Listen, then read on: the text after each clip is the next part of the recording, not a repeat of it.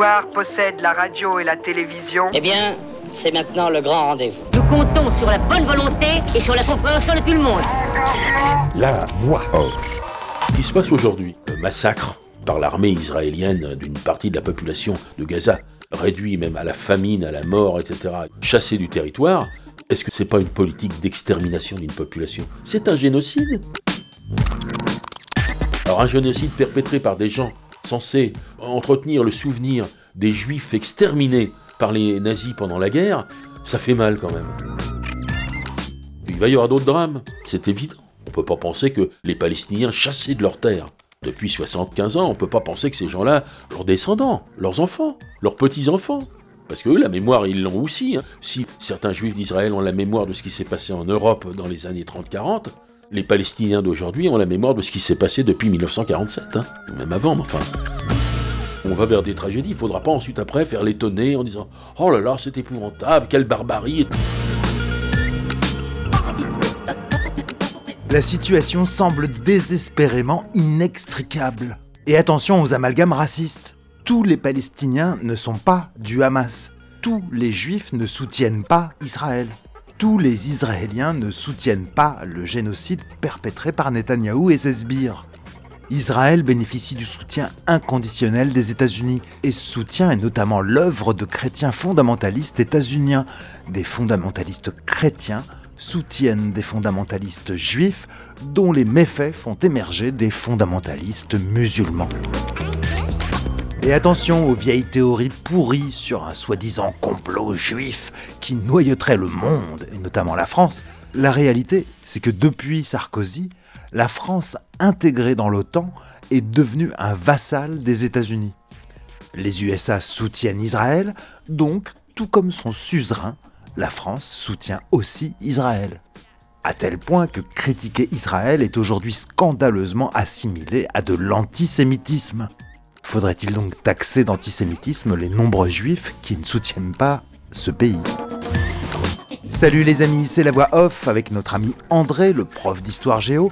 On évoquera aujourd'hui les diverses tribus qui composent la très complexe mosaïque de la société israélienne, où l'on verra une fois de plus que parler des Juifs ou des Israéliens, ça ne veut rien dire.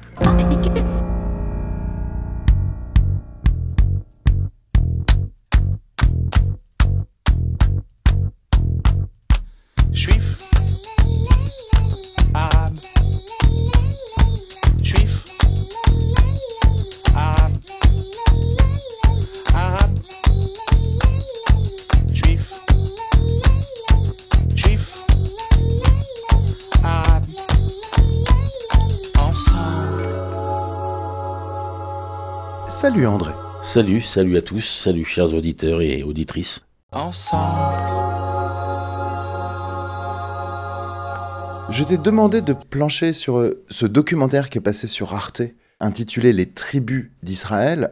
J'avais pas compris à quel point cette société est complexe, multiethnique, tendue, schizophrène, raciste et rappeler cette chose fondamentale qui va sembler bébête à la plupart d'entre vous, mais enfin, je trouve que c'est bien de le marteler l'État d'Israël, fondé sur le vol et la spoliation qu'on sait en 1948, l'État d'Israël, c'est une chose, les Juifs, c'en est une autre. Les Israéliens, ça veut rien dire. Il y a des Israéliens de gauche, même s'ils ont perdu les élections. Certes, ils ressortent beaucoup dans la rue là, parce que beaucoup d'Israéliens sont furieux contre la politique fasciste et impérialiste de Netanyahou. Or, les médias dominants, le discours dominant, tendent à nous faire penser à un amalgame, hein. Israël égale les Juifs, et nous on combat ce truc-là. L'État d'Israël, c'est une chose, les Juifs, c'en est une autre. Dans un précédent papier, tu as développé hein, ce truc qu'on nous dit très peu dans les médias dominants, mais depuis qu'existe le sionisme, depuis que cette idée euh, est apparue au 19e siècle, il y a toujours eu des juifs anti-sionistes. Il y a toujours eu des juifs opposés à cette aberration d'un État d'Israël, des juifs tant laïcs que religieux. Beaucoup de juifs religieux pensent aussi que c'est une hérésie, contresens euh, religieux, que cet État d'Israël. Et puis on va aussi se servir aujourd'hui d'un article du Monde diplomatique, janvier 2024, intitulé L'erreur stratégique d'Israël, du journaliste Charles Anderlin, grand spécialiste de la région. Face au Hamas, le gouvernement Netanyahou exclut toute solution politique. Le 7 octobre, Israël a subi un traumatisme majeur avec l'attaque du Hamas contre la population civile et des sites militaires. L'une des causes de cet événement tragique est le refus de ses dirigeants de favoriser une réponse politique à la question palestinienne. La guerre menée actuellement à Gaza au prétexte d'annihiler le Hamas est porteuse de futurs drames. En visionnant le documentaire d'Arte, j'ai été tout à fait stupéfait par cette mosaïque très compliquée de la société d'Israël et très impressionné par ces images de manifestations monstres rassemblant des dizaines de milliers de personnes, d'Israéliens hostiles et furieux de la politique fasciste, impériale, menée par Netanyahou, qui met les Juifs et les Israéliens en danger non seulement en Israël, mais partout dans le monde. Et ça, je l'avais mal compris. En fait, je m'imaginais que tous les Israéliens marchaient au pas de loi derrière Netanyahou. Ce n'est pas le cas. Non, euh, loin s'en faut. Hein. Il y a en, Israël des gens d'opinion extrêmement différentes, hein, extrêmement divergentes. Elle est très intéressante cette émission sur les tribus d'Israël parce qu'elle fait une description des principales communautés, des principaux groupes qui divisent la société israélienne, car c'est une société profondément divisée. On, en vient à douter qu'il existe une nation israélienne quand on voit ce reportage. Or, c'est quand même assez euh, effrayant parce que c'est quand même l'État d'Israël qui mène cette guerre contre euh, les Palestiniens et cet État est divisé, profondément divisé. Pour combattre cet amalgame Israël égale les Juifs, ça va devenir un peu plus compliqué puisque depuis quelque temps, Israël est devenu un État religieux théocratique. Quand on est israélien, on est censé mécaniquement être juif.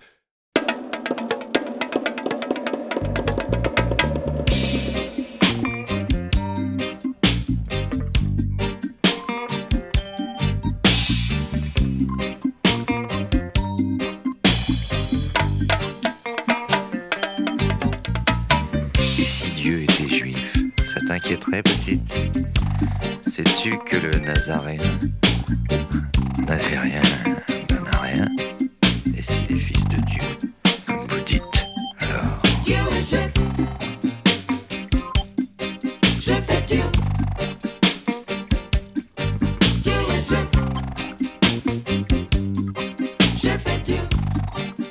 découvert ce détail orthographique.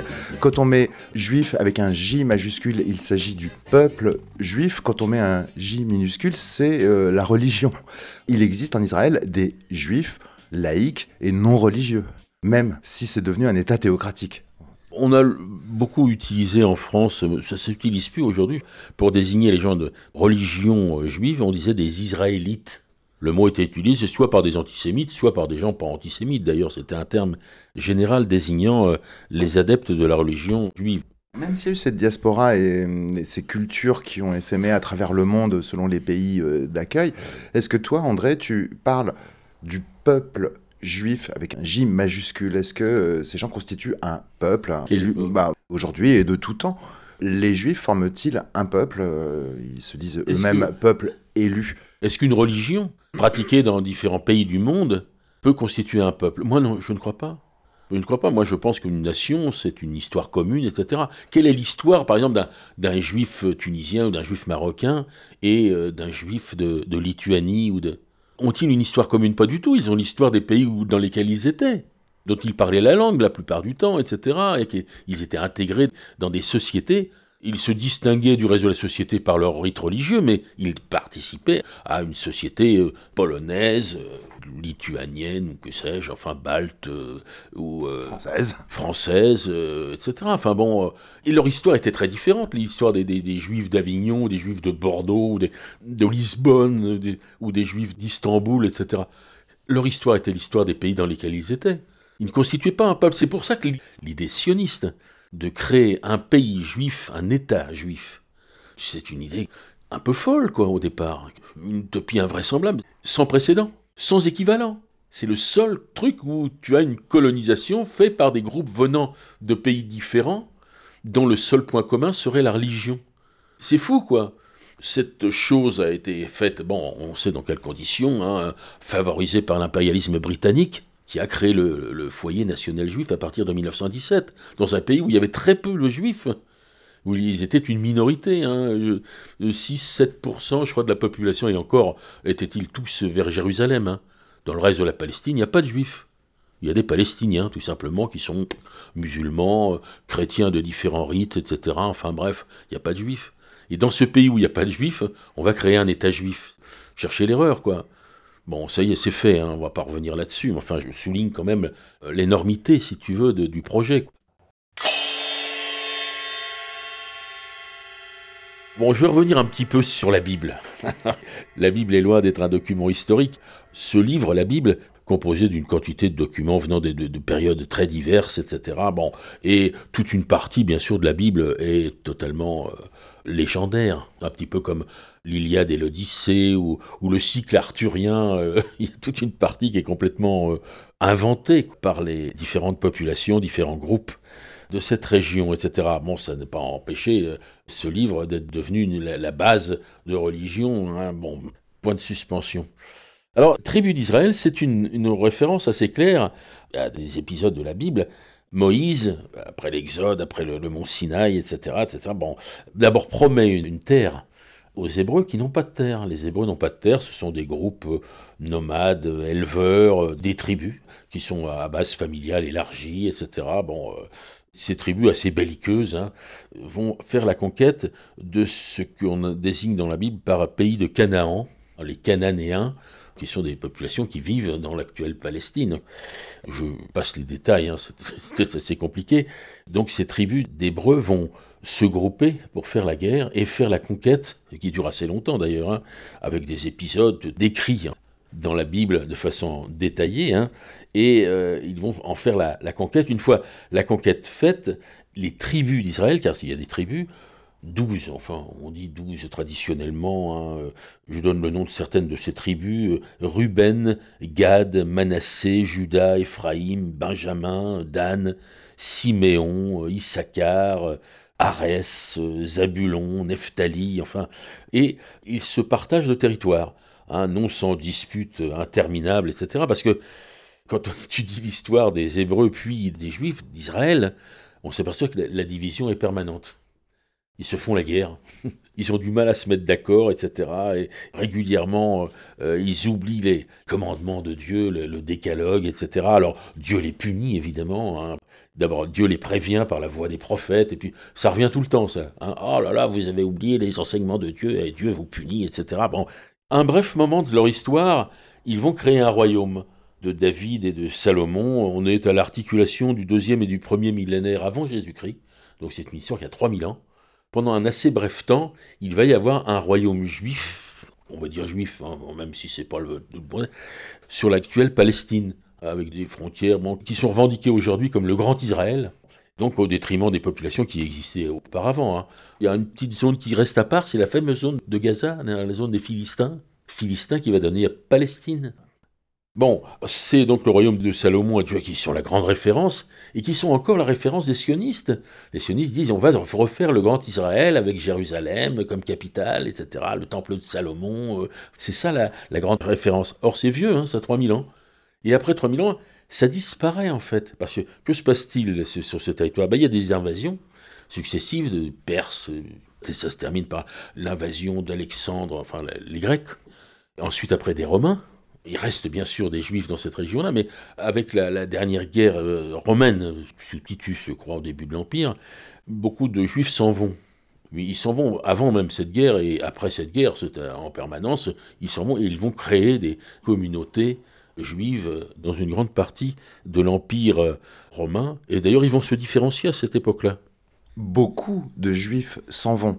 On peut supposer beaucoup de membres des élites juive. Mais ce qui sous-entend que beaucoup de juifs restent sur place et s'assimileront, deviendront pour les uns musulmans, chrétiens ou resteront juifs? On imagine que tous les juifs participent à la diaspora. Non, beaucoup restent sur place. Oui, la même la langue hébraïque va peu à peu disparaître ou se transformer euh, en araméen, enfin en d'autres langues. Et les juifs d'ailleurs vont parler dorénavant la langue des pays où ils vont s'installer. Hein, que si c'est des pays arabes, ils parleront l'arabe, tout simplement. Et puis même pour ceux qui s'installeront sur les marges de l'Empire romain, la vallée du Rhin, etc. Ils parleront une, sorte de mélange d'hébreu et de, bas allemand, le fameux yiddish. Bon, revenons à cette région de Palestine. On va prendre à l'époque de Jésus, ou présumé de Jésus, etc. On connaît également bien et mal en même temps. Hein. On a très peu de documents là-dessus, mais enfin, on a quand même des documents. On sait qu'il y a une province romaine juive, la Judée les Romains vont inscrire ce, mot euh, judée, hein, qui va donner le mot juif. Et à cette époque-là, on constate qu'il y a encore une division, et les Juifs sont divisés, mais profondément divisés. Dans les principales divisions qu'on note dans la Bible, hein, ou dans les documents romains, ou dans Flavius Joseph, hein, qui est le grand chroniqueur de, cette époque, etc., qui d'ailleurs ne cite pas Jésus, passons. Il y a les, les Sadducéens, alors ça, ce sont, on va dire, les notables juifs, ceux qui sont collaborateurs avec les Romains, etc., qui sont les, conservateurs, les, qui ont les grands postes de prêtres, etc. À côté des Sadducéens, il y a des intégristes déjà. Les intégristes juifs, c'est les pharisiens. Ceux qui vont donner plus tard les, orthodoxes d'aujourd'hui, etc., qui sont pour le, respect des rites, de tous les rites, etc. Il y aurait que c'est important les rites dans la religion juive, parce que qu'est-ce qui a maintenu, en fin de compte, l'unité du judaïsme dans sa dispersion, c'est le respect des rites. Des rites alimentaires, des rites vestimentaires, des, rites... Euh, sinon, comment pouvait-il se maintenir en Pologne ou en Russie, enfin, euh, par le respect des rites? Bon, je reviens à mes, pharisiens, et il y a même des plus fanatiques encore que les pharisiens, c'est les zélotes. On va dire que c'est les fanatiques de l'époque. Hein. Ils ont même des tueurs, des sicaires, un peu comme les ancêtres des groupes de l'Irgun, de la Haganah, etc. Parce que petite parenthèse à, nos auditeurs, les premiers à avoir utilisé le terrorisme, c'est pas les Palestiniens. Ce sont les juifs du foyer national juif et puis d'Israël, les premiers groupes de tueurs hein, et de terroristes. C'est l'Irgun, le Stern, la Haganah, etc., qui d'ailleurs donneront un certain nombre de dirigeants d'Israël euh, actuels. Bon. Voilà. Donc ce sont les zélotes hein, qui vont s'empoigner avec les Romains, ne voulant pas du tout accepter l'autorité romaine, la guerre qui va être faite par les Romains, radicalement, les Romains vont écraser, entre guillemets, le mouvement national juif à cette époque-là, et il y a un certain nombre d'épisodes glorifiés par Israël actuellement, Massada et compagnie. Les Romains vont appliquer aux Juifs ce qu'ils appliquent à d'autres peuples de l'époque. Hein. Quand on ne veut pas accepter la domination romaine, on est écrasé, mis en esclavage, etc. C'est ce qui va se passer. Euh. Bah, alors les Juifs vont, s'en aller. Hein. Il y a beaucoup de Juifs à Rome, par exemple, sous l'Empire romain. Ils ont la, liberté de culte. C'est d'ailleurs parmi ces Juifs que vont se recruter les, premières communautés chrétiennes. Les chrétiens, bah, ça va être une des sectes qui va émerger et qui au départ se distingue mal des Juifs les Romains les distinguent assez mal des Juifs parce que bah, ils sont originaires du même pays, ils ont à peu près les mêmes coutumes, etc. Et c'est Paul, l'apôtre Paul, qui va sortir les communautés chrétiennes de, leur lien originel avec le judaïsme en quelque sorte. Tu parlais de cette époque où les chrétiens étaient une secte. Une religion, c'est une secte qui a réussi. Ah oui, oui, bien sûr. En là, c'est tout à fait vrai. Hein. Pour ce qui est du christianisme, au départ, ce sont des sectes. Au premier siècle, deuxième siècle, l'Église chrétienne va mettre un, moment avant de s'établir, trafiquer les, évangiles pour les mettre conformes à leur histoire. Euh, sur l'historicité du début du christianisme, on sait très peu de choses, on n'a pas de documents. Donc les chrétiens, on les a peut-être fait disparaître d'ailleurs, parce qu'ils étaient gênants, parce qu'ils ne rentraient pas dans la légende qu'ils vont établir, mais enfin, toujours est-il que j'aimerais bien que quelqu'un me montre, j'ai un peu étudié le truc, hein, il n'y a pas de documents authentiques. Tous les documents qu'on a sont des faux fabriqués par les chrétiens euh, ultérieurement. Bon. On rappelle d'ailleurs au passage que l'existence de Jésus n'a jamais été euh, prouvée scientifiquement. Historiquement, euh, non. En même temps, ça reste à voir parce qu'il hum, aurait laissé des traces. Il paraît qu'on recense pas moins de 18 prépuces en reliques ayant appartenu au Christ. Donc s'il a existé, il était foutu assez bizarrement. ah oui, oui, c'est ça. Tout ça pour rappeler hein, que tout ce qui se passe aujourd'hui est quand même basé sur des fariboles et des légendes bibliques sans aucun fondement scientifique. Je m'excuse auprès des gens euh, dont on insulte les, croyances, mais enfin bon. Il y avait aussi les Esséniens, tiens, c'est encore une secte monastique dont on a découvert des, documents côté de la mer Morte, après la guerre en 47 ou 48, un berger euh, trouve au bord de la mer Morte des, documents qui probablement s'appliquaient à cette secte euh, juive, les Esséniens, Une secte qui recherchait la, pureté, euh, un peu mystique aujourd'hui. On va refaire un bond dans l'Israël moderne. Israël est une création des États-Unis. Le foyer national juif était une création de l'impérialisme anglais. Mais après la Seconde Guerre mondiale, les Anglais se désengagent en partie de la région et surtout les Américains prennent leur place au Moyen-Orient. Ils ont besoin de relais, ils ont besoin d'appui au Moyen-Orient. Les Américains ont de très gros intérêts pétroliers. Les Anglais aussi, mais les Américains ont de très gros intérêts pétroliers. Il leur faut des appuis. Israël, c'est le principal appui des États-Unis à partir de 1948. Et donc Israël, sans les États-Unis, n'existerait pas, du moins, n'aurait certainement pas eu l'histoire qu'ils sont aujourd'hui. Cet appui des Américains. Alors on le redit, hein, parmi les principaux artisans de l'inconditionnel soutien des USA à Israël, plus qu'un lobby juif états-unien, on trouve surtout des fondamentalistes chrétiens états-uniens, des bigots politiquement très puissants aux États-Unis.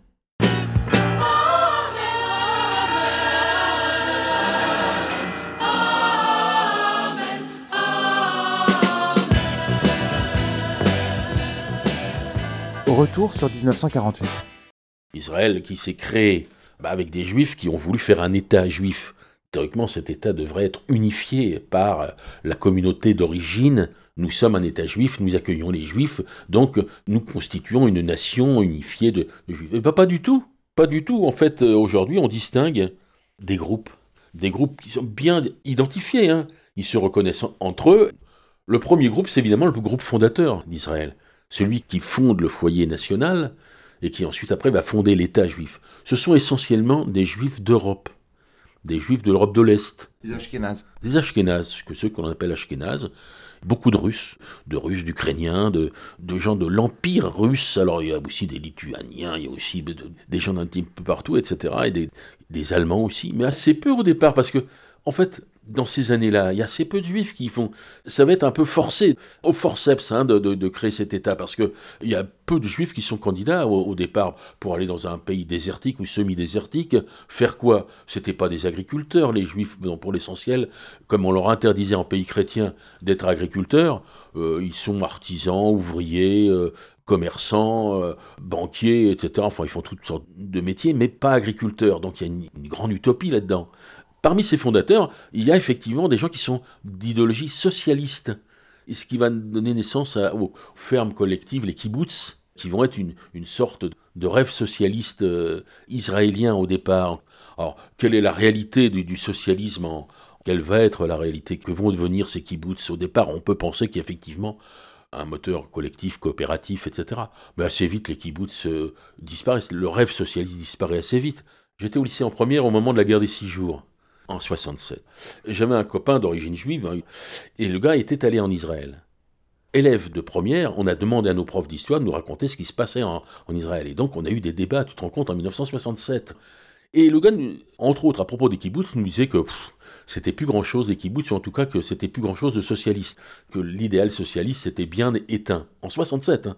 bon, c'est à dire qu'aujourd'hui, je ne sais pas où, en est le socialisme kibbutzif, mais pas grand-chose, certainement. Donc ces Ashkénazes, c'est eux qui font Israël et qui vont d'ailleurs avoir les premières places au début, qui vont s'occidentaliser en quelque sorte le, plus rapidement, évidemment. Hein. Au départ, il y a un parti travailliste qui est majoritaire. On voit des images parfois dans certains reportages où on voit les congrès du parti travailliste israélien où ils chantent l'international. et, euh, et, les premiers grands leaders israéliens sont souvent des, travaillistes, donc des socialistes, des sociodémocrates, qui sont d'ailleurs associés à la seconde internationale socialiste, en quelque sorte. Il n'y a pas que des socialistes. Hein. Dès le départ, même dans le foyer national juif, il y a des gens d'extrême droite. Il y a un certain Lev Jabotinsky, qui est un fasciste déclaré, et qui est pour euh, la politique de pousse-toi là que je m'y mette, etc., euh, repousser les Palestiniens, les chasser, et prendre leur place. Enfin, avec un discours qui est un discours raciste, enfin un discours de discrimination, etc. L'extrême droite israélienne a une vieille histoire, hein. n'est pas apparue comme ça avec Netanyahou. Hein. C'est une vieille histoire. Et donc il y a des juifs qui sont directement pour la politique de, force, hein, c'est-à-dire on s'y installe, on chasse les, occupants, et puis on prend leur place, etc. Donc voilà. Et d'ailleurs ça va marquer le début de l'histoire d'Israël, faut pas croire, hein, mais il y a des massacres hein, dès le départ. Aujourd'hui on rejette toute la faute évidemment sur les orthodoxes, les gens d'extrême droite, les Misraïm, je vais en parler, c'est-à-dire ces gens qui viennent de pays de Moyen-Orient, qui sont très bronzés, etc., qui ressemblent pas aux Ashkénazes, enfin qui ressemblent pas aux juifs fondateurs. N'empêche que les massacres ont bien été faits par les fondateurs. Hein. Au départ, il y, a, du terrorisme, il y a un village palestinien qui a été massacré, 47 ou 48, pour faire partir les Palestiniens, les Israéliens de l'époque, se sont livrés à un massacre d'Er Yassine pour faire peur, et d'ailleurs ça a marché, hein. il y a beaucoup de Palestiniens qui sont partis, euh, qui ont déménagé parce que ils avaient peur d'être tués. Hein. Voilà, c'est les blancs, hein, je veux dire, c'est la petite bourgeoisie. Alors, tout en étant des libéraux, euh, des gens de gauche, des progressistes, des gens attachés à une discussion avec les Palestiniens, il ne reste pas moins qu'ils constituent une sorte de bourgeoisie en Israël.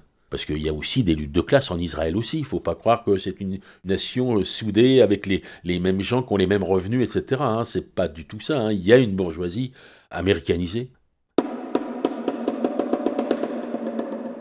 Deuxième groupe, les Arabes qui sont restés en Israël, car il y en a qui sont restés en Israël, et qui, aujourd'hui, avec la constitution dont tu as parlé tout à l'heure, sont des Israéliens de deuxième zone, des citoyens de deuxième zone, puisqu'ils ne sont pas juifs. Assez nombreux, si j'ai bien compris, au moins 20% de la population israélienne seraient des Arabes israéliens. C'est ça. Ça fait beaucoup quand même, un sur cinq. Bien sûr, ils se sont révoltés. L'intifada était essentiellement le fait de la jeunesse de ces populations-là. Bon, ils ont été reçus à coups de fusil, hein. enfin je veux dire, ils ont été euh, réprimés brutalement, et ce sont des citoyens de deuxième zone. Alors, la nation israélienne, elle n'est pas homogène, c'est le moins qu'on puisse dire, hein, puisqu'il y, a un groupe qui n'en fait pas partie, en quelque sorte. Ils sont là depuis plus longtemps, sans doute, que les, Israéliens juifs, mais ils ne font pas partie de l'État d'Israël, enfin pas vraiment, hein, puisqu'ils ne sont pas des citoyens à part entière.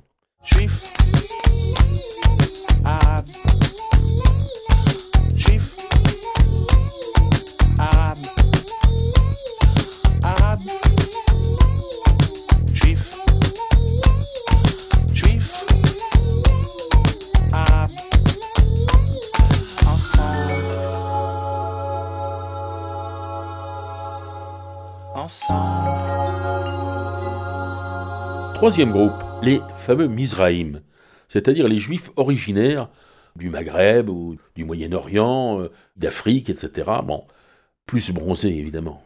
Ils se distinguent. Ils n'ont pas la même culture. les rites sont les mêmes. Ils sont même assez religieux dans l'ensemble. Hein. Ils sont venus en Israël, on, les a fait venir. Israël, Israël a dit oui, tous les juifs du monde sont, accueillis en, Israël, on est le pays des juifs, etc. Ont-ils été assimilés Ont-ils été intégrés? Ben, Difficilement. Parce que d'abord, ils ont été euh, considérés de façon très condescendante un peu méprisante par les, fondateurs, les créateurs. Hein, les, Blancs. Les Blancs, exactement, les Blancs. Ils ont beau avoir la même religion, euh, non, c'est pas moins qu'ils sont considérés comme des gens un peu demeurés, tu sais, qu'il faut faire venir à la civilisation, parce que, tu vois, ils ont très mal pris la chose, les Mizraïm. Hein. On peut dire qu'aujourd'hui, la politique d'Israël est marquée par ce mépris des fondateurs. J'ai aussi cru comprendre que la première vague ashkénaze s'était approprié les bonnes terres et que ces Mizraïm ont été relégués dans des terres beaucoup plus hostiles plus difficiles à cultiver. Oui, les fondateurs sont arrivés sur des terres que le Fonds national juif avait achetées avec de, l'argent qui venait des communautés américaines, européennes, etc. On a acheté des terres à des propriétaires arabes qui d'ailleurs étaient absentéistes, ils ne savaient même pas qu'ils avaient ces terres-là. Enfin bon, mais... Et c'est là que se sont installés le noyau d'Israël en quelque sorte. Mais ensuite après, après 67, bah, il était tentant d'envoyer euh, ces gens-là dans les colonies.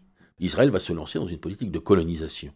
On les installe là où la Cisjordanie est complètement constellée de colonies euh, juives qui interdisent aujourd'hui de créer un État palestinien. La Cisjordanie, euh, ces colons évidemment, c'est eux qui vont donner les bataillons des, extrémistes, hein, qui ne veulent pas partir. Hein. On est là, on y reste, hein, et on se défend, on s'arme contre les Palestiniens qui restent dans ce territoire-là, puisque de toute façon, c'est l'armée israélienne qui contrôle ce territoire. Alors ces Mizraïm, ils sont très religieux, c'est eux qui vont aussi donner les gros bataillons des orthodoxes. des ultras de la droite, de l'extrême droite israélienne. Parce qu'il y existe aussi un autre groupe qu'on peut distinguer en Israël, ce sont les orthodoxes. Ceux qui sont au pouvoir aujourd'hui, ceux qui ont donné le pouvoir à Netanyahou, et qui sont tout à fait extrémistes, qui sont pour non seulement euh, mettre la société israélienne complètement sous la coupe des religieux, mais également qui sont pour la, liquidation de ce qui reste de Palestine, etc., et de Palestiniens, qui sont pour l'achèvement de la colonisation, hein, l'achèvement des frontières du, Grand Israël, etc., bon, euh, et qui soutiennent la politique extrémiste de, de Netanyahou aujourd'hui. Une chose intéressante qu'on apprend dans le reportage, c'est que ces orthodoxes ont été dispensés de service militaire jusqu'à l'époque actuelle. Et c'est la Cour suprême d'Israël qui a décidé d'envoyer ces gens-là au service militaire, Israël étant un État juif qui se bat contre des Palestiniens. Les seuls qui n'y allaient pas, c'était les orthodoxes. Ils disaient non, je, je, suis orthodoxe, moi, donc ils étaient dispensés de service militaire, dans un pays où tout le monde fait son service militaire, les femmes et les hommes. Partisans d'une politique impériale, mais qui voulait pas militairement assurer. C'est ça. Donc on envoie euh, les autres juifs faire la guerre à notre place. Ces orthodoxes ont des liens euh, très étroits avec les, les sectes évangéliques, certaines sectes protestantes américaines qui attendent aussi le Messie, etc., la fin des temps et tous les trucs comme ça, enfin tous les timbrés intégristes outre-Atlantique soutiennent cette politique d'Israël envers et contre tout.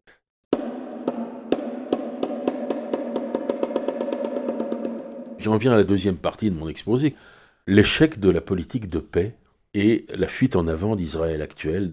Parce que bien sûr, il y a eu une tentative de paix. Lorsque l'URSS disparaît, 1991, la disparition de l'URSS, c'est-à-dire l'existence de l'URSS et la diplomatie soviétique avait plusieurs effets. Le premier effet, c'est qu'il justifiait, il légitimait, enfin, dans, dans le discours, la politique américaine pour Israël, parce que les soviétiques avaient tendance à soutenir les États arabes laïcs nationalistes, alors qu'Israël, bien sûr, combattait ça. Donc on a ce phénomène sous Nasser. Sous Nasser, Israël sert les, intérêts de l'impérialisme occidental contre le nationalisme euh, arabe, contre des États laïcs. Donc Israël est un, soutien essentiel et comme l'URSS disparaît, un des arguments en quelque sorte disparaît, puisqu'il n'y a plus le danger de l'impérialisme ou de l'influence soviétique dans la région, on peut peut-être essayer de faire une solution de paix.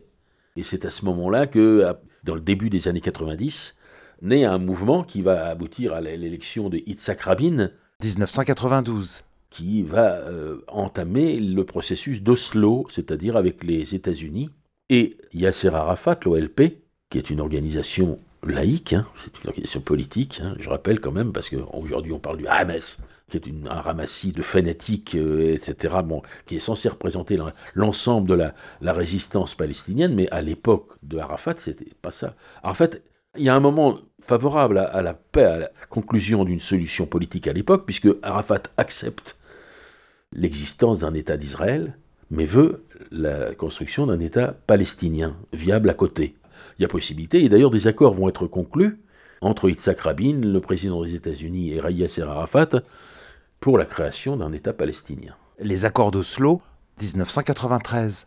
Bien sûr, tout le monde sait qu'Yitzhak Rabin a été assassiné par un fanatique euh, juif orthodoxe euh, israélien. En 95. Mais en même temps, il y a un énorme mouvement. Il semble que ça soit déjà un petit peu tard. C'est-à-dire qu'il y a une résistance à cette politique de paix en Israël, qui est menée par les colons, par l'extrême droite, par les religieux, etc., et qui va amener Netanyahou au pouvoir Netanyahou est Premier ministre en 2009, 2013, 2015, 2020 et enfin 2022. Donc euh, Rabin est, assassiné, Netanyahou arrive au pouvoir et en 99, l'espoir de paix revient avec l'élection 99 d'Ehoud Barak, qui est un travailliste, qui promet de revenir donc sur les accords d'Oslo signés par Rabin, etc. Après la reprise des discussions, Ehud Barak fait une déclaration dans laquelle il dit voilà, c'est pas possible de s'entendre avec les, Palestiniens, euh, on arrête tout, euh, c'est la mort du processus de paix. Annoncé par quelqu'un qui avait promis de faire la paix. On a un peu tenté quand même de faire une comparaison, un parallèle avec euh, Guy Mollet. Pendant la guerre d'Algérie, donc, quand l'Algérie était une colonie française composée de trois départements. En 1956, Guy Mollet est élu dans un front républicain destiné à euh, régler le problème algérien. L'insurrection algérienne a commencé en novembre 54. Deux ans après euh, ce début de cette insurrection, qu'on n'appelle pas guerre encore. Hein. La France a attendu 1999 pour reconnaître officiellement que la guerre d'Algérie a bien été une guerre. Retour sur Guy Mollet en 56. Guy Mollet, membre de la SFIO du Parti socialiste français, est élu et dans son programme, il s'agit de régler le, problème algérien. Il va à Alger. C'est la fameuse journée des tomates. Exactement. Il va déposer une gerbe au monument aux morts euh, d'Alger. Et là, euh, mais une manifestation d'ultra, euh, de gens qui veulent pas du tout d'arrangement avec le FLN. FLN, Front de Libération Nationale Algérien. Aucune solution négociée, etc. Et donc il se fait chahuter, violemment chahuter sa gerbe est foutue en l'air, il reçoit des tomates euh, pourries, etc. La queue entre les jambes dans sa bagnole, il rentre au gouvernement d'Alger, etc. Et il revient en France, et là, il a abandonné déjà réellement son désir de paix, puisque ce qu'il propose au FLN est inacceptable. Il propose au FLN, vous vous, vous désarmez, puis là on peut commencer à discuter, et on va faire des élections.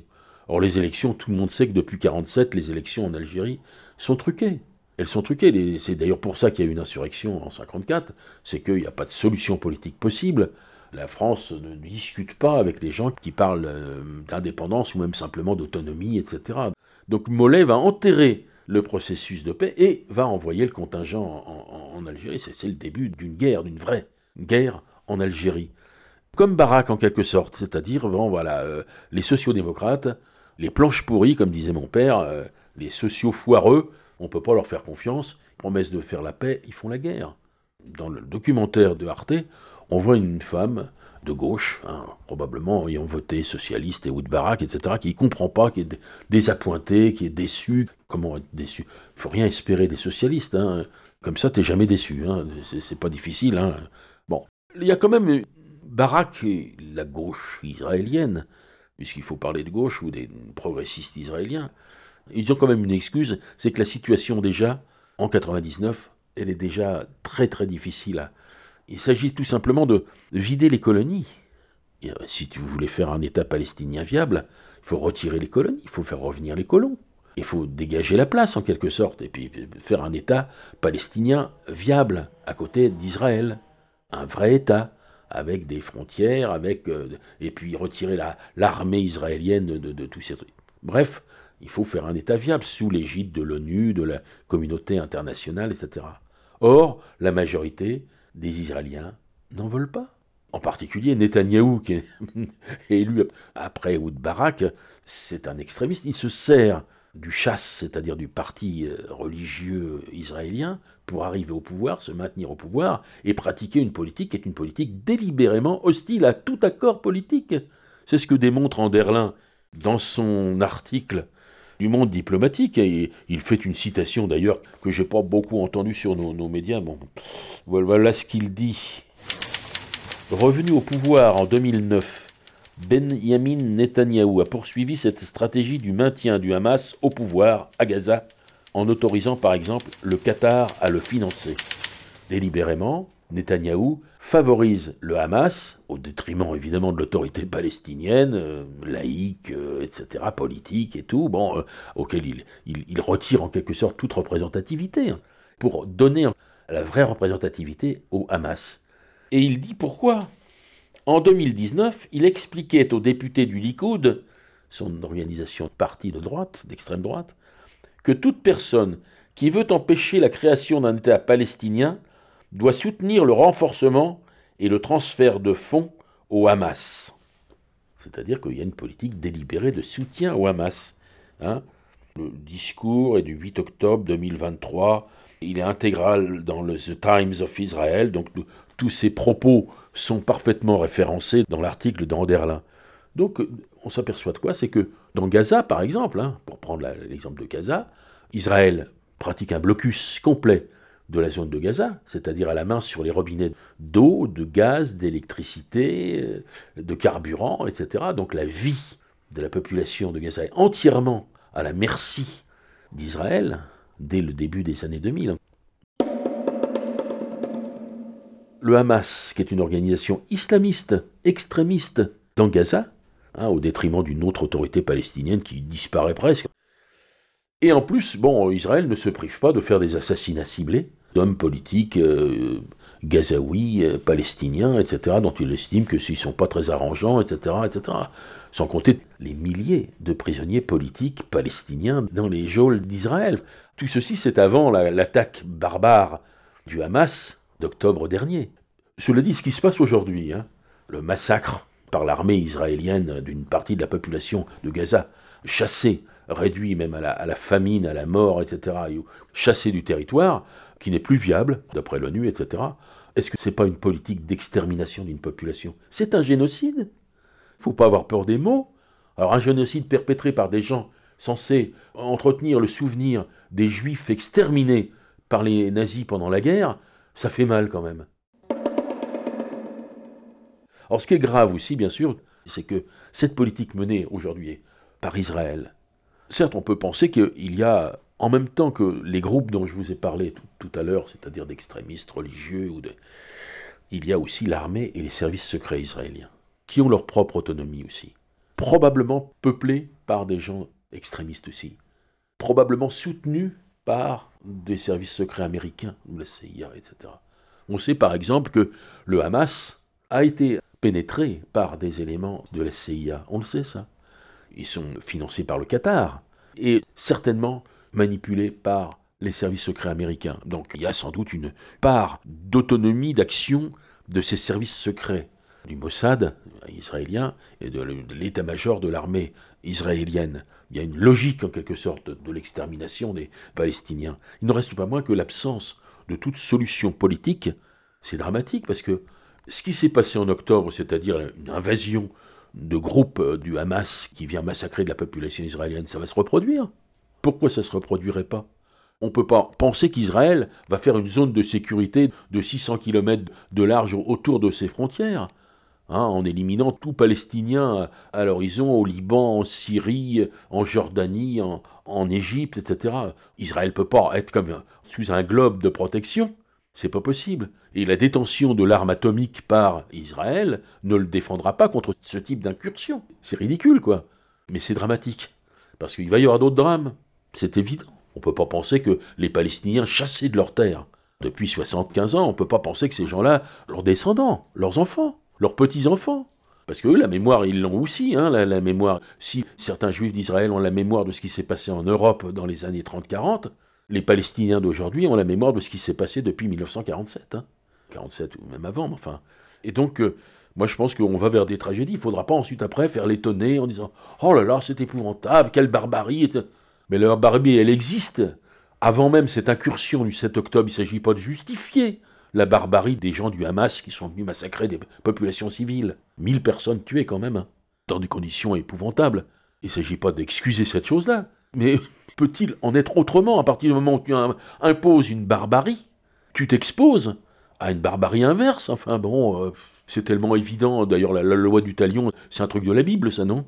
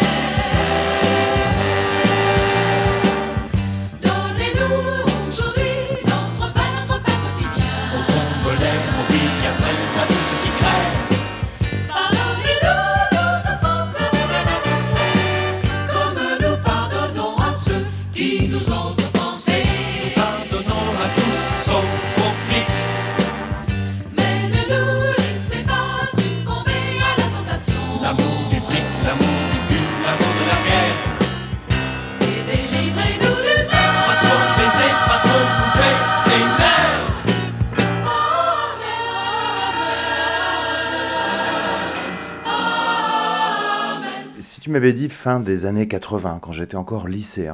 Comme l'avait prophétisé André Malraux, que ce siècle serait spirituel ou ne serait pas. Je dis Malraux, c'est bien planté, parce que ça n'a rien de spirituel, tout ça, c'est de la bondieuserie débile et idolâtre. Mais si tu m'avais dit fin des années 80, qu'on serait encore emmerdé avec les bondieuseries de ces fameuses religions du livre, il euh, n'y en a pas une pour rattraper l'autre, franchement, je n'y aurais pas cru.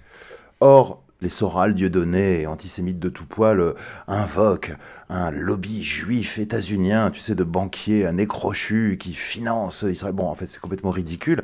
L'État d'Israël, qui est un gros porte-avions américain à côté du pétrole, est soutenu aux États-Unis par des fondamentalistes chrétiens américains ce qui ne les empêche pas d'ailleurs d'être antisémites pour certains d'entre eux, mais qui dans leur faribole biblique, euh, le jour de la révélation du jugement dernier aura lieu quand le Messie reviendra, mais pour ça il faut que tous les juifs soient rentrés sur la soi-disant terre promise, etc. Donc on a ces fondamentalistes chrétiens qui soutiennent des fondamentalistes juifs dont la politique imbécile et meurtrière fait elle-même émerger des fondamentalistes musulmans on a les trois fondamentalistes, les trois débiles des religions du livre au XXIe siècle. Voilà où on en est. Comme quoi Malraux s'était planté, ce siècle n'a rien de spirituel, il est complètement débile. Débilité religieuse. Il y avait des choses qui étaient prévisibles, ou en tout cas euh, qu'on pouvait subsumer, deviner, en devenir. Mais euh, ça, non, ça, c'est une telle bêtise, une telle crasse, une telle brutalité, un tel recul de civilisation. Non, ça, effectivement, j'étais comme toi, j'étais pas préparé, quoi.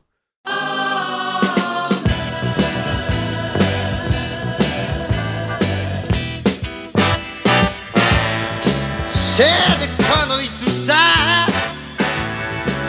c'est un pote de moi? C'est un hippie comme moi. Il a jamais dit des conneries, Jess. Wow, wow, wow. Jesus.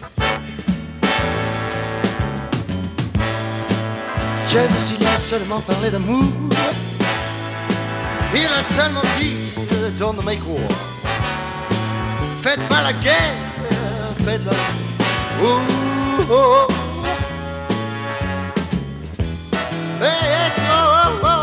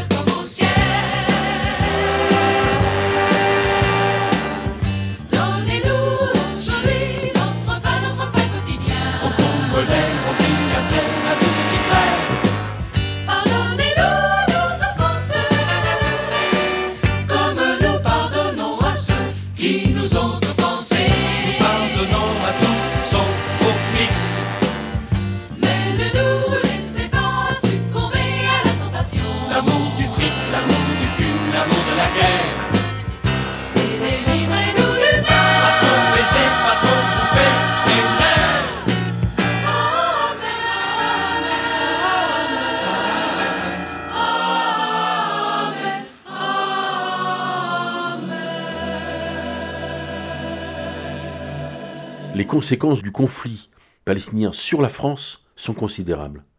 Pour deux raisons. Il y a une forte population musulmane en France. Pas forcément intégriste, c'est-à-dire musulmane.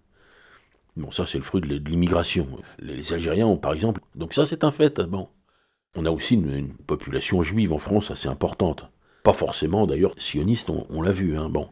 Après Israël et les USA, la France est le troisième pays qui a le plus de juifs sur son territoire, la plus grosse communauté juive européenne. Beaucoup de juifs sont originaires de pays musulmans. Hein, où ils vivaient en paix, soit dit en passant. Hein. il y a des témoignages euh, extrêmement nombreux, hein, des cas de persécution des juifs dans les pays musulmans. J'ai vu un autre documentaire sur Arte concernant la France de Vichy en Algérie française. Et quand il y a persécution des juifs en Algérie française, les musulmans ne suivent pas. Il y a des imams et tout ça qui s'opposent à la persécution des juifs par les autorités vichistes et nazies. Bien sûr. Non, ça, on a plein de témoignages, des témoignages juifs souvent, hein, qui disaient qu'on vivait ou on vit en parfaite euh, harmonie euh, avec les populations euh, musulmanes. Mais le problème, ça a été la diplomatie française. Après De Gaulle, ça s'est à peu près maintenu jusqu'à Giscard, puis ensuite après là, ça s'est vachement dégradé et en particulier la dépendance de la diplomatie française à l'égard des États-Unis, le grand cancer international. Qu'est-ce qui s'est passé? Il s'est passé qu'au lieu de rester dans une politique d'équilibre, de balance entre le monde arabe et Israël. Parce que c'était la politique de De Gaulle. De Gaulle, n'a pas pris fait et cause, et même a critiqué la politique d'Israël en 67. Et certains même redoutaient que les Juifs, jusqu'alors dispersés, mais qui étaient restés ce qu'ils avaient été de tout temps, c'est-à-dire un peuple d'élite, sûr de lui-même et dominateur. De Gaulle, la politique française était une politique d'équilibre et plutôt d'amitié avec les peuples arabes, musulmans, voisins d'Israël, etc. Et en tout cas, il n'y avait pas un alignement sur la politique d'Israël. Il y avait un équilibre. Aujourd'hui, maintenant que si tu veux, la diplomatie et la politique officielle de la France est de soutenir Israël au Moyen-Orient, c'est assez clair. On a bien vu ce qui s'est passé après l'agression du Hamas en octobre. Immédiatement, alignement complet, oui, oui, ha, ha, ha, et on soutient Israël. Mais avant ça même, il y avait déjà des signes comme quoi la France soutenait Israël contre le monde arabe en quelque sorte. Quelle impression peut faire ce discours, cette euh, diplomatie de merde vis-à-vis des populations musulmanes chez nous? Ça les met en colère. On le sait d'ailleurs que un certain nombre d'extrémistes, d'islamistes se sont lancés dans des attentats euh, après des déclarations ou après des actions de la diplomatie française concernant Israël. C'est évident. Et à contrario, une partie de la population des Juifs en France a pris fait et cause pour Israël. Le CRIF et un certain nombre d'organisations. Alors il y a aussi des organisations de gauche et des pacifistes et progressistes juifs en France, mais une partie des populations en France a fait et cause.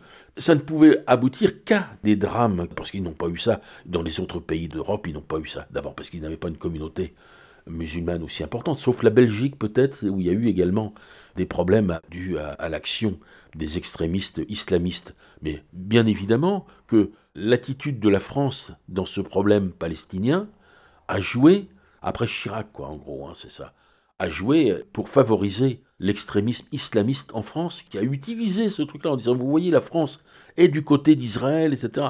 C'est des salauds, les Américains, les Juifs, les Français, etc. Enfin, et ça donne des mouvements islamistes violents, etc. et des attentats. On peut dire que les attentats sont, en partie, ont été provoqués par cette diplomatie nulle, archi nulle. Et ça a des conséquences, la diplomatie. Hein. La preuve, hein, l'Ukraine, c'est pareil. Hein. À faire une diplomatie alignée sur les États-Unis, comme ça, on rentre dans toutes les aventures euh, guerrières euh, possibles et imaginables. Moi, je pense que ce climat, aujourd'hui en France, est en grande partie dû à ça. De toute façon, en France, les juifs arabes ne fréquentent pas les mêmes milieux. Hein. Il y a assez peu de juifs dans les banlieues pourries, de, trucs comme ça. Quant aux populations musulmanes, qu'est-ce qu'ils ont à voir avec le, le, les populations juives en France? Rien du tout. Pour aucune raison. Le conflit est né du Moyen-Orient, c'est clair. Ce qui se passe au Moyen-Orient et l'attitude débile de la diplomatie française a provoqué euh, ces drames, ces brutalités euh, en France même. On en rend responsable, bien sûr, les islamistes, et ils le sont, bien sûr, hein, évidemment, euh, qui arment ces gens-là, qui les, les fanatise, etc., sont les islamistes. Mais ce ne serait pas possible s'il n'y avait pas ces accusations de soutien à Israël. Et donc, quoi qu'en disent les racistes, antisémites, etc., qui invoquent pareil ce complot juif qui noyauterait les institutions de la France. Bon, effectivement, il y a beaucoup de juifs en France, donc ils sont évidemment représentés. Mais comme tu l'as rappelé, il s'agit surtout d'une logique impériale. La France, contrairement à la doctrine gaulienne, la France est devenue un vassal des États-Unis. Les États-Unis soutiennent Israël et en bon vassal, la France s'aligne sur la politique états-unienne.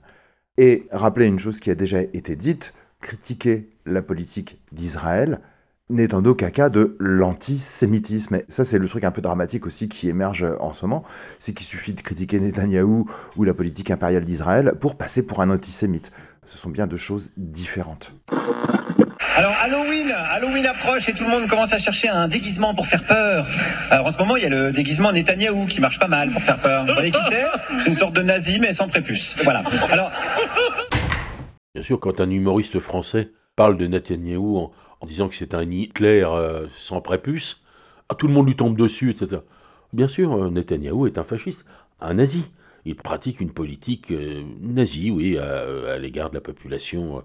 C'est l'Afrique du Sud qui a fait une déclaration à l'ONU, je crois, disant que Israël pratiquait un génocide. Ils savent quelque chose quand même, les Sud-Africains. Ils en savent quelque chose. Non seulement ils ont eux-mêmes été victimes d'un apartheid, d'une politique nazie pratiquée par les Blancs de, le gouvernement blanc de, Pretoria, Mais aussi, à l'époque de la politique d'apartheid en Afrique du Sud, Israël avait d'excellents rapports avec l'Afrique du Sud. C'est quand même un petit peu gênant, quoi. C'est-à-dire que Israël soutenait la politique nazie des dirigeants de l'Afrique du Sud, du temps de Mandela euh, en prison. Hein.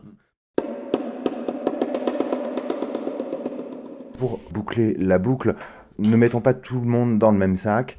L'État d'Israël, c'est une chose, les Juifs, c'en est une autre.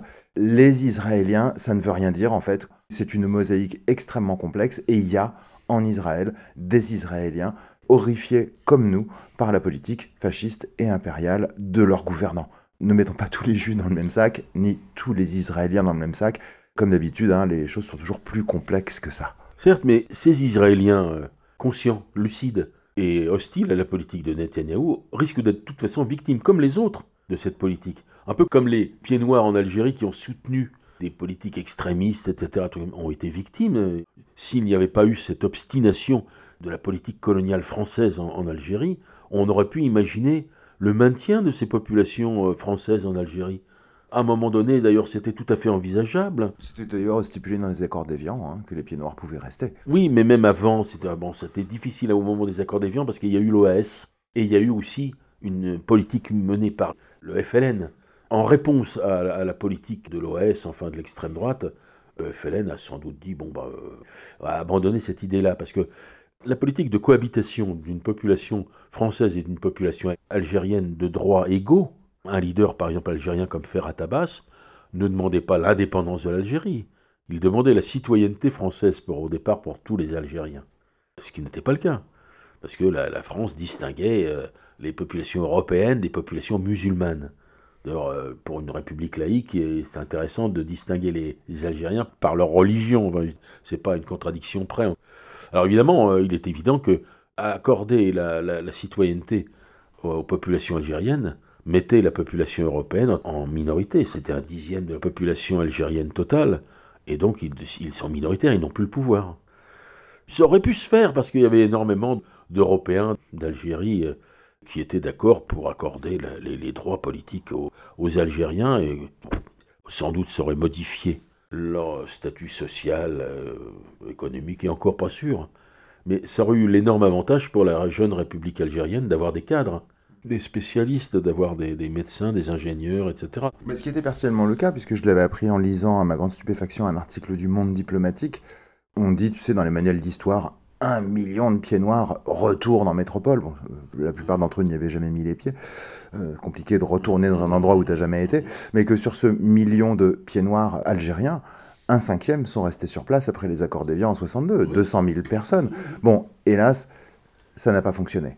Beaucoup ont fini par aller en métropole. Il faut dire que le terrorisme de l'OAS, qui parlait de la valise ou le cercueil, hein, pour dire si vous restez, euh, ils vont vous tuer, etc. Ça a beaucoup contribué à, ça. J'ai travaillé hein, avec un professeur dans un collège qui était le fils d'un petit viticulteur de Cherchel. Il me disait, oh, mon, père, on s'entendait très bien avec les, Algériens, ça ne posait aucun problème. Et d'ailleurs, lorsqu'on a voulu retourner en France, les Algériens qui travaillaient avec nous ont dit, non, non, restez, restez, euh, vous craignez rien, hein, etc. Mais ils sont rentrés quand même. La peur, quoi.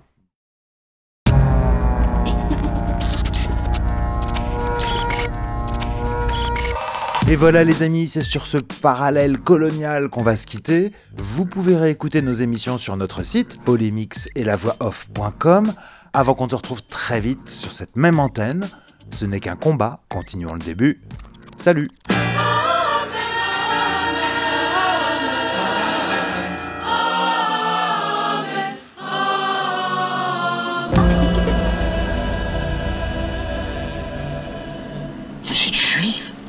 Comment Salomon, vous êtes juif? Salomon est juif. Oh Et mon oncle Jacob, qui arrive de New York, il est rabbin Mais il n'est pas juif. Pas si. Mais pas de votre famille Si. Tout ça fait rien, je vous garde quand même.